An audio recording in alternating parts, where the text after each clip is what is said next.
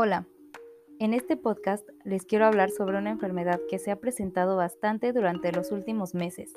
Esto, como ya sabemos, debido a la pandemia actual que estamos viviendo.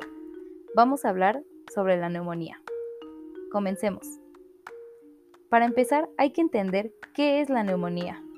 La neumonía es una infección respiratoria que ocasiona la inflamación y afectación de nuestros pulmones. Generalmente es causada por bacterias o virus. En adultos son más frecuentes las neumonías de causa bacteriana, ya que éstas atacan a las personas con un sistema inmunitario más fuerte, y algunos ejemplos de estas bacterias pueden ser el Streptococcus pneumoniae, mejor conocido como el neumococo, la neumonía atípica, la cual es causada por bacterias como Mycoplasma pneumoniae, que afecta a personas menores de 40 años, la Crimodophila pneumoniae y el Legionella pneumophila. Además, también puede ser ocasionada por un hongo denominado Pneumocystis jirovesi, que suele darse frecuentemente en personas con VIH, y los virus como el de la gripe y recientemente el del SARS-CoV-2 que causa la enfermedad de COVID-19. En bebés, niños y adultos mayores suelen ser más frecuentes las neumonías producidas por un virus. Esto debido a que la neumonía viral se presenta en aquellas personas con un sistema inmunitario debilitado. Y algunos ejemplos de estos virus son el virus incisional respiratorio, BSR, el virus de la influenza, el virus de la parainfluenza, adenovirus, que es menos frecuente, el virus del sarampión y el coronavirus como SARS-CoV-2 que causa la neumonía por COVID-19. Vamos a hablar de algunos datos epidemiológicos. En los últimos 20 años se ha observado que las personas con neumonía están infectadas por patógenos o microorganismos que son resistentes a múltiples fármacos. De acuerdo a la encuesta nacional de salud y nutrición en el 2012, el 1% de la población total menor a 5 años fue diagnosticado con neumonía y el 40% de este fue hospitalizado. En 2017, 21.563 personas fallecieron por neumonía, de las cuales el 65% eran adultos mayores de 65 años. Y actualmente el INEGI en el 2021 determinó que en México la neumonía es la segunda causa de muerte en el país en todos los grupos etarios por la actual enfermedad del COVID-19. Hablando del COVID-19 en México, existen aproximadamente más de 2.85 millones de casos totales, con un aproximado de más de 241 mil muertes. Muy bien, ahora vamos a hablar de cómo es que esta enfermedad se desarrolla en nuestro cuerpo. La neumonía es consecuencia de la proliferación, es decir, la reproducción o multiplicación de microorganismos a nivel alveolar, o sea, dentro de nuestro pulmón. Y la respuesta contra ellos es desencadenada por el hospedador, o sea, nosotros, la persona. Las vías habituales por las que se puede contraer una neumonía son la propagación de los microorganismos que se encuentran en nuestra nariz o en la boca y que se dirigen hacia nuestros pulmones, o bien por la inhalación de partículas en aerosoles. Entonces, los mecanismos por los cuales se puede contraer la enfermedad son la aspiración, que es la forma más frecuente y se origina desde la orofaringe, que es la parte o porción de la garganta que se encuentra inmediatamente detrás de nuestra cavidad oral, y también existe el mecanismo de los mecánicos, este es provocado por la ausencia del reflejo de las náuseas y el reflejo de la tos, los cuales nos brindan protección, evitando el paso accidental de alimentos sólidos o líquidos a las vías respiratorias. A esto último se le conoce como broncoaspiración. Para más sencillo y un mejor entendimiento, cuando las barreras se vencen o cuando los patógenos o microorganismos son lo suficientemente pequeños para llegar a los alveolos por medio de la inhalación, se genera una activación de macrófagos alveolares, los cuales están encargados de eliminarlos o destruirlos. Además, proteínas locales como la A y la D tienen actividad antibacteriana y antiviral, y estas llevan a cabo la eliminación por medio de la capa mucociliar o por los linfáticos.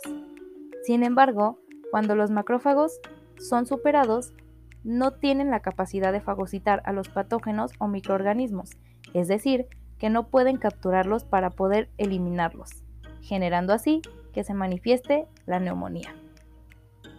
Muy bien, Algunos factores de riesgo que aumentan la probabilidad de que una persona pueda desarrollar la neumonía son el alcoholismo, el tabaquismo, enfermedades crónicas como la diabetes mellitus, enfermedades en el hígado, alguna enfermedad en el corazón, enfermedades renales, cáncer, enfermedad pulmonar crónica o el VIH. También la malnutrición, hablando por parte de la desnutrición u obesidad, la demencia, una gripe local como la influenza y finalmente la enfermedad por coronavirus del COVID-19. De igual forma, los signos y síntomas varían dependiendo la evolución y la gravedad de la enfermedad, pero algunos de estos pueden ser tos con moco o sangre, dificultad para respirar, dolor en el pecho, pérdida del apetito, fiebre, taquicardia, escalofríos, sudoraciones y temblores, fatiga, dolor de cabeza, dolores musculares y articulares y confusión. E incluso el 20% de los pacientes puede mostrar sintomatología gastrointestinal como náuseas, vómito o diarrea. Para el diagnóstico de esta enfermedad es importante realizar una radiografía de tórax, ya que este estudio determinará el grado de afectación pulmonar, aunque dependiendo de la gravedad de la enfermedad, también pueden solicitarse estudios como una gasometría arterial, la cual nos va a ayudar a ver si está llegando suficiente oxígeno a la sangre desde nuestros pulmones. O también un hemocultivo y cultivo de esputo para poder buscar los microorganismos o microbios que pueden estar causando la neumonía. Para el tratamiento general, se deberá administrar antibióticos, seguir una oxigenoterapia, hidratación adecuada y en caso de requerirla, una ventilación asistida. Esto dependerá de la gravedad de la enfermedad, puesto que en los casos de neumonía bacteriana, el tratamiento más importante es la administración de un antibiótico y este deberá ser indicado por su médico. Sin embargo, existen pacientes que pueden necesitar tratamiento hospitalario debido a que presentan signos y síntomas de gravedad. En el tratamiento hospitalario se brindará administración de líquidos y antibióticos por vía intravenosa, oxigenoterapia, que consiste en el aporte de oxígeno, y posiblemente tratamientos respiratorios. La mayoría de las personas que son tratadas solo con antibióticos comienzan a sentirse mejor de entre 3 a 5 días después de recibirlos, pero la tos puede tardar semanas en desaparecer. Sin embargo, si el antibiótico o medicamento no mejora los síntomas de la enfermedad durante el tiempo antes mencionado, es importante hacer una reevaluación del tratamiento para su ajuste o reinicio con otros medicamentos. Muy bien, ahora que ya sabes esta información, te voy a dar algunas recomendaciones que te pueden ayudar a prevenir la enfermedad. Lávate las manos con frecuencia, sobre todo después de sonarte la nariz, ir al baño y antes de comer o preparar alimentos. Protege tu boca con un pañuelo o la mano en el momento de toser. Evita el contacto con pacientes enfermos.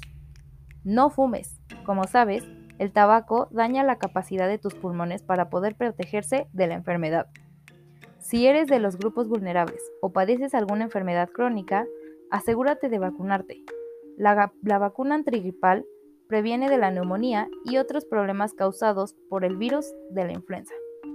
Si tu sistema inmunitario está débil, evita las muchedumbres, o sea, personas en grandes cantidades. Y si éstas tienen un resfriado, pídeles que se pongan una mascarilla y que se laven las manos. Y finalmente, si tú tienes la enfermedad, sigue tu tratamiento, mantente en reposo y sigue todas las recomendaciones de tu médico. Además, toma abundantes líquidos. Espero te haya servido la información. Ahora que ya sabes todo sobre la neumonía, tu salud es importante. Cuídate y cuida a los demás. Gracias por escuchar.